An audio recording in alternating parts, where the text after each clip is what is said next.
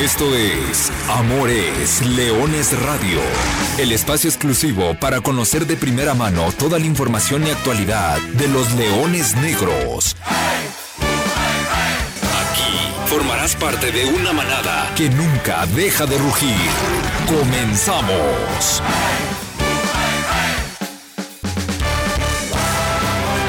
Hola, ¿qué tal?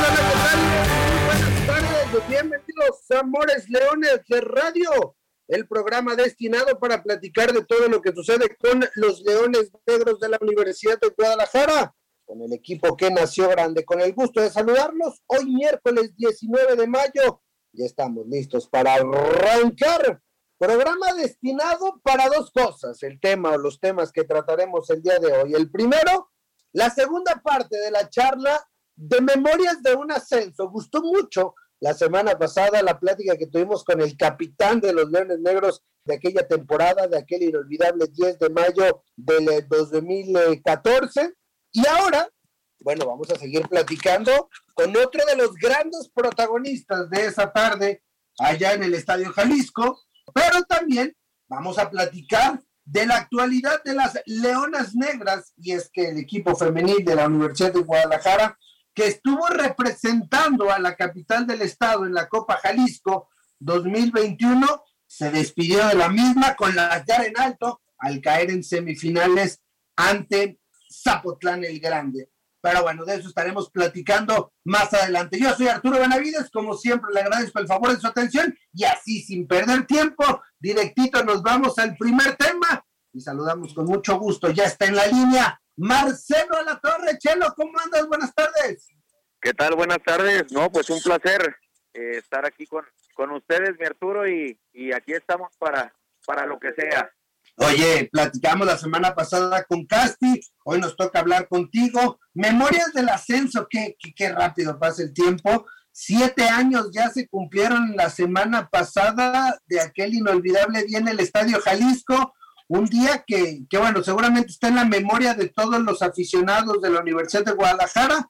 No sé tú cómo lo recuerdes, Chelo, porque para ti fue por demás de especial, pero no sé si sentimientos encontrados. Estamos en el canal de Leones Negros.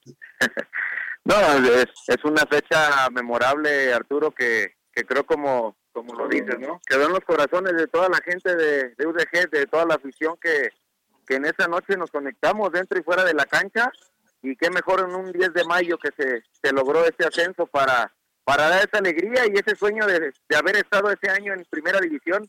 Oye, de, de, todo lo que se vivió alrededor del ascenso, ¿cuál crees que fue que fueron los momentos claves? No sé si de la temporada completa o de ese año o de ese semestre en particular, el momento clave en el que dijeron, esto va a ser nuestro.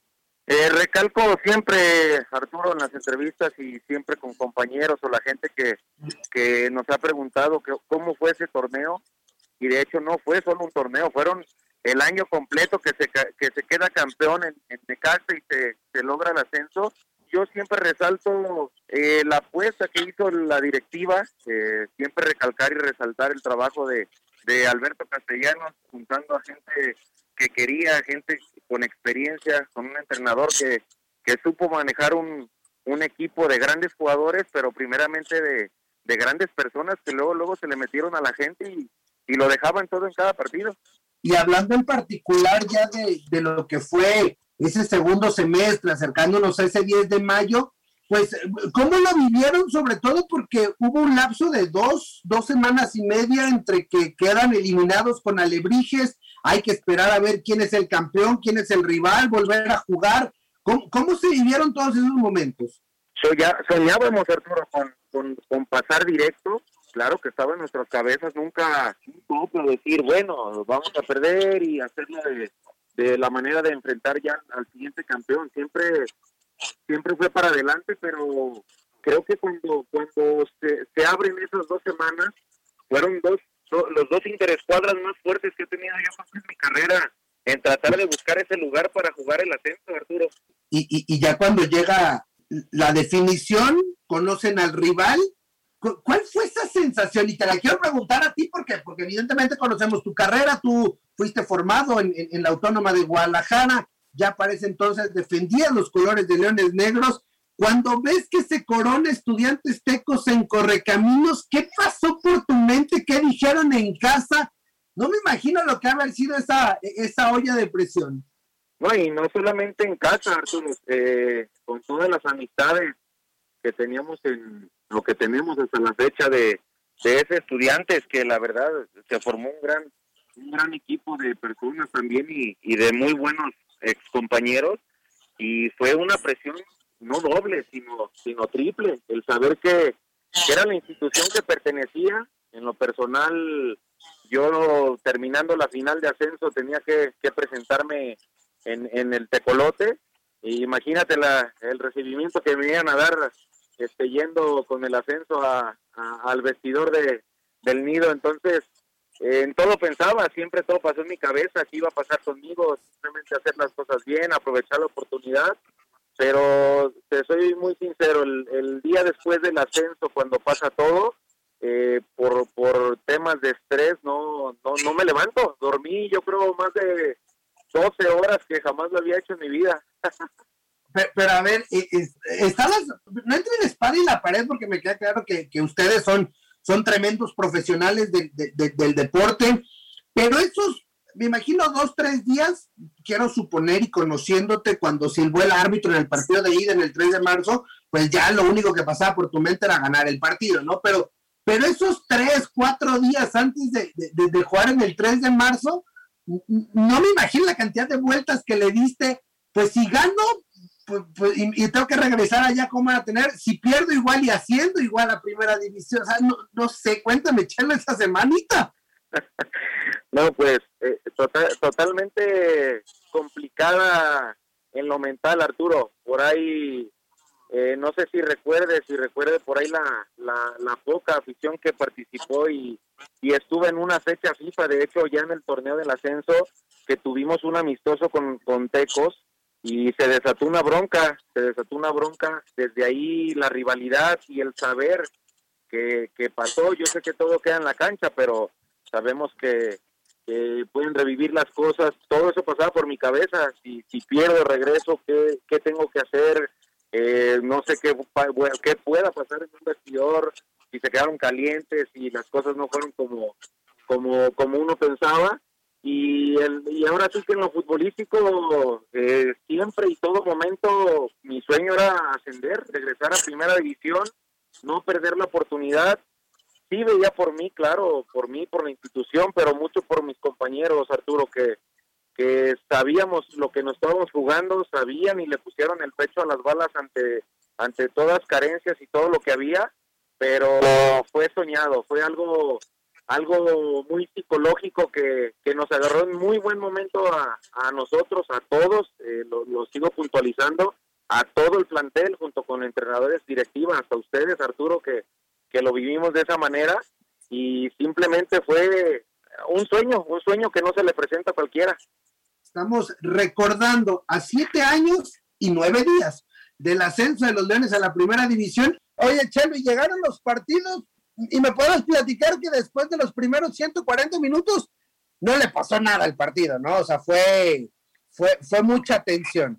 No, no, de, demasiada, demasiada, Arturo. Créeme que el, el, el, estadio, para empezar, la salida del estadio, hay un, hay un video buenísimo que, que graban la gente de UNG, que siempre lo, lo voy a destacar.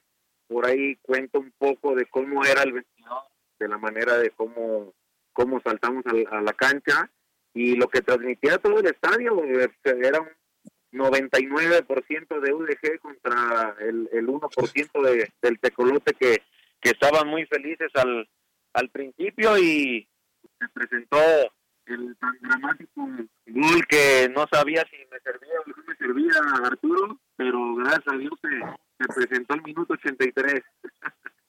Pero antes de ese gol, cuando cae el de ellos, después hay un disparo al travesaño, ¿la sintieron lejos? O sea, tú en, lo personal decías, híjole, se nos va a ir esto en medio de este estadio y ese 99% de Leones se nos va a venir encima. Sí, no, no, no, claro, sí, sí pasa por, siempre pasa por la cabeza el, el, el, el que si puede pasar pero créeme que ha sido yo creo en el equipo Arturo que he sentido sí ese nervio, pero había una confianza, se había generado una gran confianza desde el campeonato pasado y con la gente que ya había estado algunas temporadas antes, eh, esa confianza de que sí se podía, de que se podía ganar, nunca nos detuvimos a, seguir hacia adelante, sabíamos que era un gran equipo de, excelentes jugadores, de, recalco de compañeros.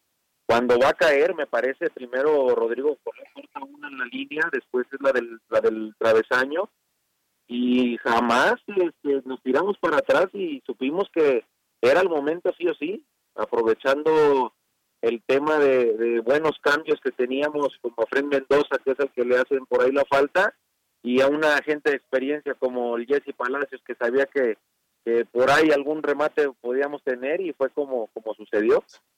Oye, Chelo, ¿cómo te va? Te saluda Ricardo Sotelo acá desde Canal 44 y, y bueno, qué buenos recuerdos estos. Eh, yo te quería preguntar lo siguiente, Chelo, porque muy pocos aficionados de repente observan, analizan ese tipo de detalles. Antes de llegar a este partido, jugaron dos, dos duelos por semana. O sea, físicamente eh, eh, llega el jugador no con la condición al 100, un poquito mermado.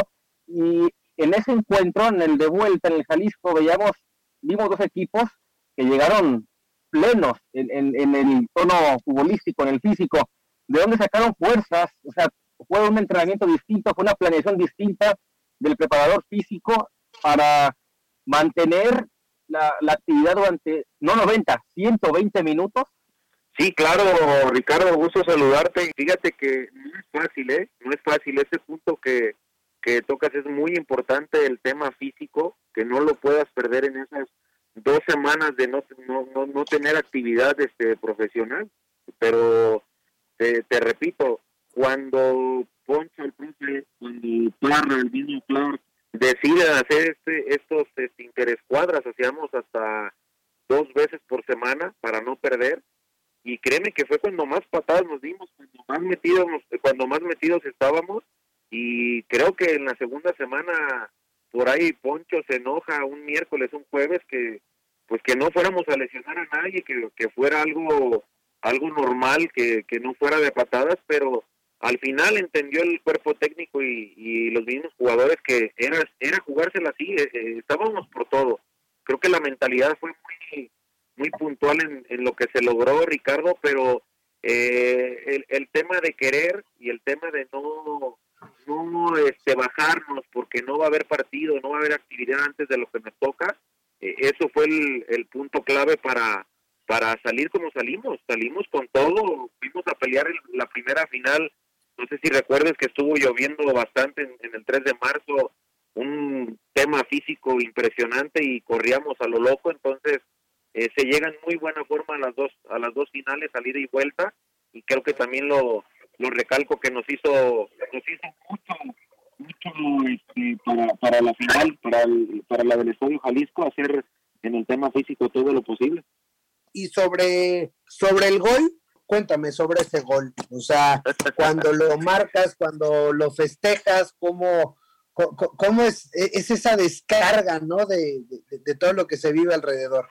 Fíjate, fíjate Arturo, que hubo una, una persona, hubo un, un chavo de un periódico, sabía y me había seguido algo desde, desde Teco sabía el tema de mi carrera, temas personales que, a lo mejor mucha gente no sabe lo que lo que hemos pasado, que no es una carrera fácil, y me decía, ¿has soñado eh, meter un gol en un estadio? Le digo, sí, pues como todo chavo y como todo niño, siempre sueñas con el mundial y meter un gol, una final, el gol del campeonato, hacer todo eso, ¿no? Entonces, me lo pregunta me lo pregunto el fin de semana antes de comenzar este, la primera final.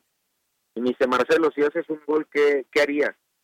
Eh, te voy a ser sincero, Arturo, a mí me puso a pensar en tema pues, laboral. Dije, oye, si meto un gol, bueno, ojalá y sea, claro, yo me dedico a mi equipo, al que me está dando la oportunidad, al amor que se le dio a Leones y, y dije, bueno, si nos toca, lo mejor que podría hacer es no celebrarlo, es el respeto que se le puede dar a un equipo que se dio la oportunidad de debutar en primera división y, y haber estado estos años. Al final no terminamos bien, sí tenía bastante coraje, te voy a ser sincero, mucho coraje por la forma que nos sacan. Eh, la forma que salgo de Tecos fue por la puerta de atrás, como a muchos nos ha pasado, no soy el único.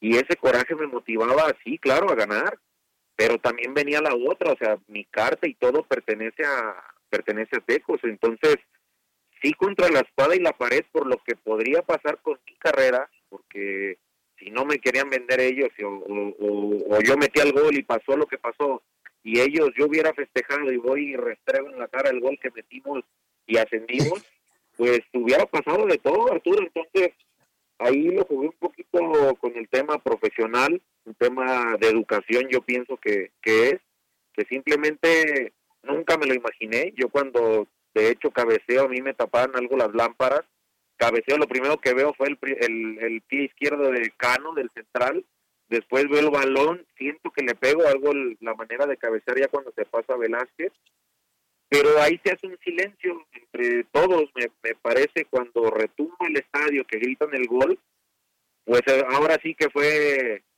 fueron unos 10 o 15 segundos que no supe de mí, Arturo, que sí, nomás tenía presente que me iba a festejar, pero el escuchar el, el cómo, cómo retumbó el estadio y el escuchar mi nombre, perdón, mi nombre al, al, decir y, y en, el tema de la anotación, fue algo soñado que se va a quedar marcado para mí y creo que para muchas personas en, en, mi vida, Arturo.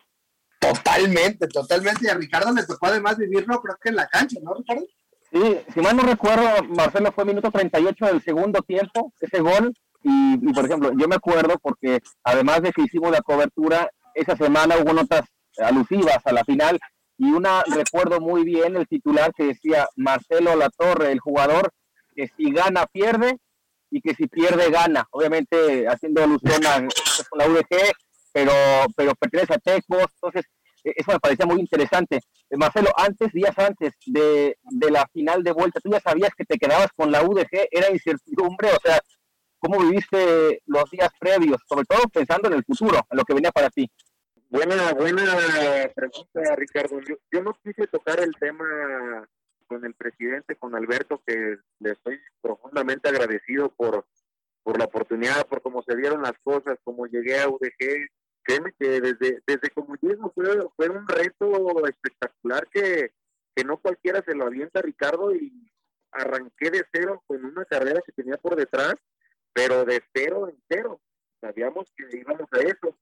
Eh, yo con la confianza y con la relación que tenía con, que tengo, perdón, con Alberto hasta la fecha, no le quise tocar el tema antes hasta después. Dije, yo primero soy de resultados, primero, bueno, corrí, trabajamos y se perdió. Bueno, Alberto, ahí la manera de, estar por acá, platicarlo con Poncho, había terminado jugando ese torneo. O sea, las cosas se ganaron en, en ese año para, para seguir con, con la continuidad de mi carrera, pero yo hasta después del ascenso, este, yo se lo pregunto, pues, pues en sí, ¿qué va, ¿qué va a pasar conmigo? Ahora sí, sálveme, porque si me voy para, para, para me van a matar en el vestidor esta semana. Literal.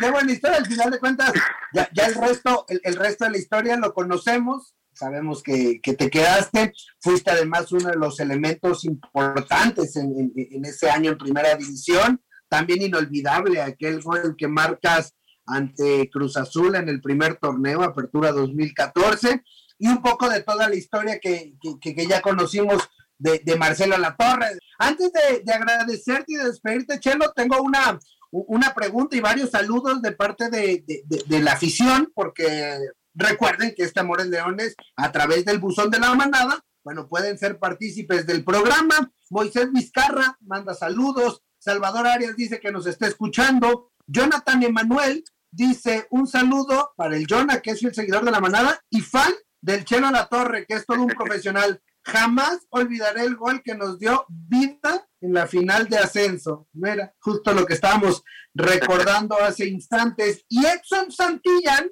que siempre participa en el buzón de la manada, te pregunta, Chelo, ¿cuál es tu función en el equipo ahorita y qué podemos esperar para este año que viene? No, pues primero que, nada, un saludo a la gente que, interactúa con el tema del equipo como oficial. Simplemente puntualizar que son lo más importante en un equipo de fútbol, en una institución, y da gusto el saber que la gente está enterada y, que esté al tanto de, su equipo, que sabemos y tenemos un sueño de, que Leones tiene que estar en primera división sí o sí en, algunos años. Eh, respondiendo a la, a la pregunta, Arturo, de eh, estamos tratando ahorita de ya estar en la institución, eh, por ahí se abrió la puerta de, de seguir aprendiendo. es algo nuevo para mí, ahora del lado de, de buscar el, el, ser entrenador, el tratar de generar para, para los chavos, consejos, tratar de formar. Eh, me siento con la capacidad totalmente de, de, hacer esto y qué mejor que en una casa muy importante para mí, ¿no? Alguien que me dio la oportunidad, entonces estamos en eso, estamos a nada de, ya estar al 100% con, con UDG, lo voy a hacer con, el, con lo mejor que es trabajo y amor a la institución y, y por ahí estamos, Arturo, en, ese tema, tratando ya de sacar el tema del curso del ENDID y estar 100% plenos para, para hacer nuestra carrera ahora, ahora del otro lado. Oye, Chano, una última, te, tocó estar pegado al equipo, ir, eh, ir viendo a los jugadores en esta pues este último torneo, sobre todo este, este mes que tuvieron de trabajo ahí en, ahí en la primavera. ¿Qué sensaciones te da esta nueva camada de jóvenes canteranos que, seguramente muchos de ellos, siendo niños, porque pues algunos 2003, 2002, 2001, tenían 13, 14, 12 años, eh, hace, hace siete cuando recordamos este, este ascenso y les tocó ver algunos en la tribuna, algunos en la tele, caso de Salim, que, que es uno que siempre me, platica que, que, lo vivió como aficionado, Ahora, ¿cómo los ves ya en la cancha, siendo ellos pues los que llevan la, responsabilidad de estos leones? Es algo que te revive. Al momento que el, el, el profe, el capitán Dávalos, me da la oportunidad de estar un poco más cerca del grupo, de, de abrir esas puertas y abrirme el vestidor a, a, UDG. Sí, hubo por ahí, de repente se me acercaban y, oye, ¿qué se siente? ¿Qué pasa por tu cabeza? Yo les decía, es un tema de sueños y de formación. Veo muchos jóvenes con, con el hambre de, de, estar en primera división, de ser alguien como futbolista, este, claro, siempre va a haber cosas que mejorar, estar al día, tratar de no perderlo, siempre hay que, hay que tener esa hambre y esa pasión por, por ser futbolista, un sueño de querer llegar a algún lugar y que no se pierdan en el camino, como bastantes me tocaron en mi carrera ver, ver perderse por nada. Entonces sí, sí fue algo muy importante, Arturo, para mí. Veo un equipo que puede llegar a hacer grandes cosas, que no es que parece con los resultados que se dieron, eh, se suma por encima de muchos equipos, pero bueno, es parte de la formación y saber que se está haciendo un trabajo y me encantaría que la afición nos supiera que se están brincando líneas en, en, en, jugadores muy chicos que ya están participando en expansión y ese es un foco impresionante para, para que lleguen mejor preparados, ya sea en expansión con Leones o sea en algún equipo que esté interesado, que ya vimos que el año pasado salieron más de tres o cuatro jugadores por ahí. Totalmente, totalmente. Pues Marcelo La Torre, no queda más que agradecerte. Bien dicen que recordar es volver a vivir y vaya que hoy eh, se nos volvió a enchinar la piel recordando aquellos momentos, aquellos instantes del ascenso de los Negros. Siete años ya han pasado desde esa inolvidable fecha, inolvidable 10 de mayo del 2014. Gracias, Chelo. No, gracias Arturo, gracias Ricardo por, por ese tiempo y eh, repuntar otra vez al tema de la afición, a la gente eh, empápese un poquito de lo cómo va, cómo va el equipo, lo que va a hacer el siguiente torneo y créanme que se va a poner todo para, para que el equipo esté en los primeros lugares y esperemos ya abran, abran las puertas para, para tener esa afición y hacer ese contacto de, de jugador afición para estar ahora sí, ahora sí completos Arturo. Seguramente pronto los tendremos, pronto los tendremos. Gracias a Marcelo Latorre. Es que recuerdos, la semana pasada platicamos con José Castillejos, hoy nos toca con, con, el Chelo La Torre y, vaya que, que, se remueven las entrañas. Sí, porque íbamos a ver un equipo Benavides, un equipo tapatío de nueva cuenta en primera división, ya sea UDG o los Tecos, que habían descendido, me parece un par de años antes, o una temporada antes, pero bueno, fue la última, la última apuesta de la UAG antes de, venderlo al Grupo Pachuca, pero la confianza, los que ya cubríamos Leones Negros, sabíamos que, había una, unión especial, algo que, que rodeaba ese entorno universitario, y decíamos, tiene, tiene la pasta, la UDG de campeón. Y un, y un cuadro también ya estaba, híjole, tú te sabes el 11. Sí, era Humberto El Gancito Hernández, Luis Daniel Cano, Marcelo Latorre, eh, por izquierda Rodrigo Folé, el Jesse, el Jesse Palacios en, el medio campo, juega Jesús La Joya Vázquez, juega por supuesto a Josué Castillo. también estuvo ahí, ¿no? César Valdovinos y adelante estaba Edgar El Queso González. Correcto. Todos ellos dirigidos por el profesor Luis Alfonso Sosa, por ahí entraba Fred Mendoza, ya estaba el Fercho Telles, eh, dentro de los nombres estaba Florencio Javier Morán, el portero suplente. Sí, y, me recuerda mucho porque otro lateral que tuvo poca actividad, pero que hoy está en Liga MX es, Jairo, Jairo González. totalmente sí, pues de ese plantel que ascendió, bueno, y, qué triste, nada más para cerrar, esos tecos ahí desaparecen, ¿no? Porque los estudiantes tecos ese es su último partido oficial. Al torneo siguiente aparecen o se mudan a la ciudad de Zacatecas y nace el equipo de mineros. Y otra cosa triste, pues cosas como esa no las volveremos a vivir porque al menos pues, no hay ascenso. Digo, ahora se juega el campeón de campeones, lo jugará la Jaiba Brava contra el Tepatitlán, pero, pero sin esa sensación y sin esas emociones de la disputa por, por el ascenso, ¿no? Digo, pelearán por un título, pero, bueno, esa es otra historia. Vamos a cambiar de tema, si lo permiten, amigos de Amores Leones, y aquí hay que platicar de las leonas negras. Nos lo pidieron mucho la semana pasada, me preguntaban sobre, sobre cómo estaban, que había que platicar con ellas. Bueno, las leonas negras se despidieron de la Copa Jalisco 2021 en semifinales, una derrota de 3 por 1 en el marcador global, dejan en, en esta ronda, en la ronda de los mejores cuatro, la Copa Jalisco, pero tremendo torneo porque es un equipo muy juvenil y por eso vamos a platicar con eh, Cari Maravillas. ¿Cómo estás, Karina? Gusto saludarte. Ella es la preparadora física, parte del cuerpo técnico que ya tiene trabajando varios años con estas Leonas Negras. Hola, Cari, ¿cómo estás? Gracias por estos minutos con Amores Leones.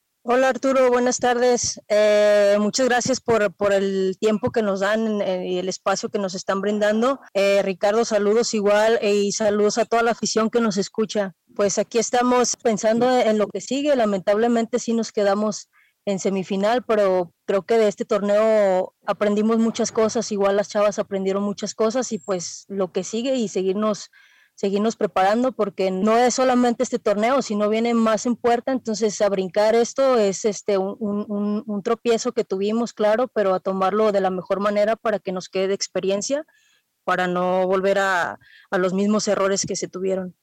También nos acompaña esta tarde Andrea López, ella es la capitana de las Leonas Negras, parte fundamental en el 11 de este equipo. Hola Andy, ¿cómo estás? Bienvenida, Mores Leones. Hola, mucho gusto y gracias por la invitación. Realmente sí fue un torneo que nos deja mucho aprendizaje y pues creo que la verdad del equipo está para muchas cosas y más grandes, así que para seguirnos preparando. Oye, voy a empezar con, contigo, Cari.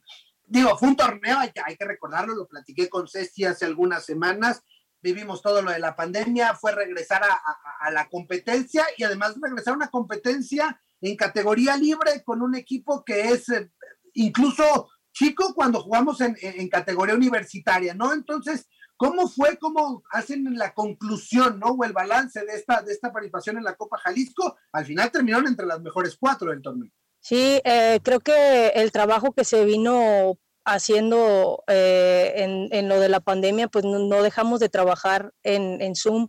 Este, cuando pudimos trabajar ya afuera, que nos dieron eh, carta ver luz verde más bien, un poco de, pues fue algo muy diferente para las chavas, llegaron con toda la disposición de aprender, sí es un equipo muy joven, la verdad, eh, estuvimos trabajando con muchos partidos, eh, tratamos de poner partidos amistosos con chavos eh, que nos superaban todavía un poco más la edad para que las chavas se fueran fogueando y, y este, pudieran agarrar algún, de alguna manera el carácter y la experiencia que algunas de nuestras jugadoras no tenían y no tuvieron hasta este torneo. Creo que se trabajó de una manera muy buena, creo que Ceci hizo un buen trabajo, complementó todo lo que faltaba para que el equipo se solidificara en, muchos, en muchas este, circunstancias adversas que tuvimos previo pues, a la pandemia y creo que en poco tiempo se logró consolidar un equipo.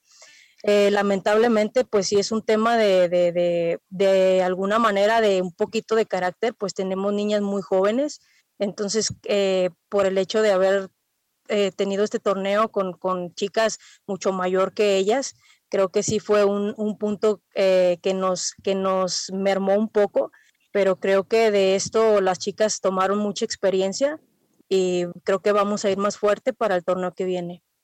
Sí, además digo, fue, fue un directora técnica nueva, fue estrenar todo. Oye, Andrea, la fase de grupos la resuelven perfecto, después se eliminan bien, contundente a Etzatlán, bravísima la serie contra Juanacatlán, además enfrentando en la banca rival a Saya, una que conocen todas perfectamente, eh, directora técnica de, del equipo de Juanacatlán, y, terminan cayendo ya este fin de semana con, con Zapotlán el Grande. ¿Cómo las deja ustedes como jugadoras toda esta experiencia en la Copa Jalisco representando a Guadalajara?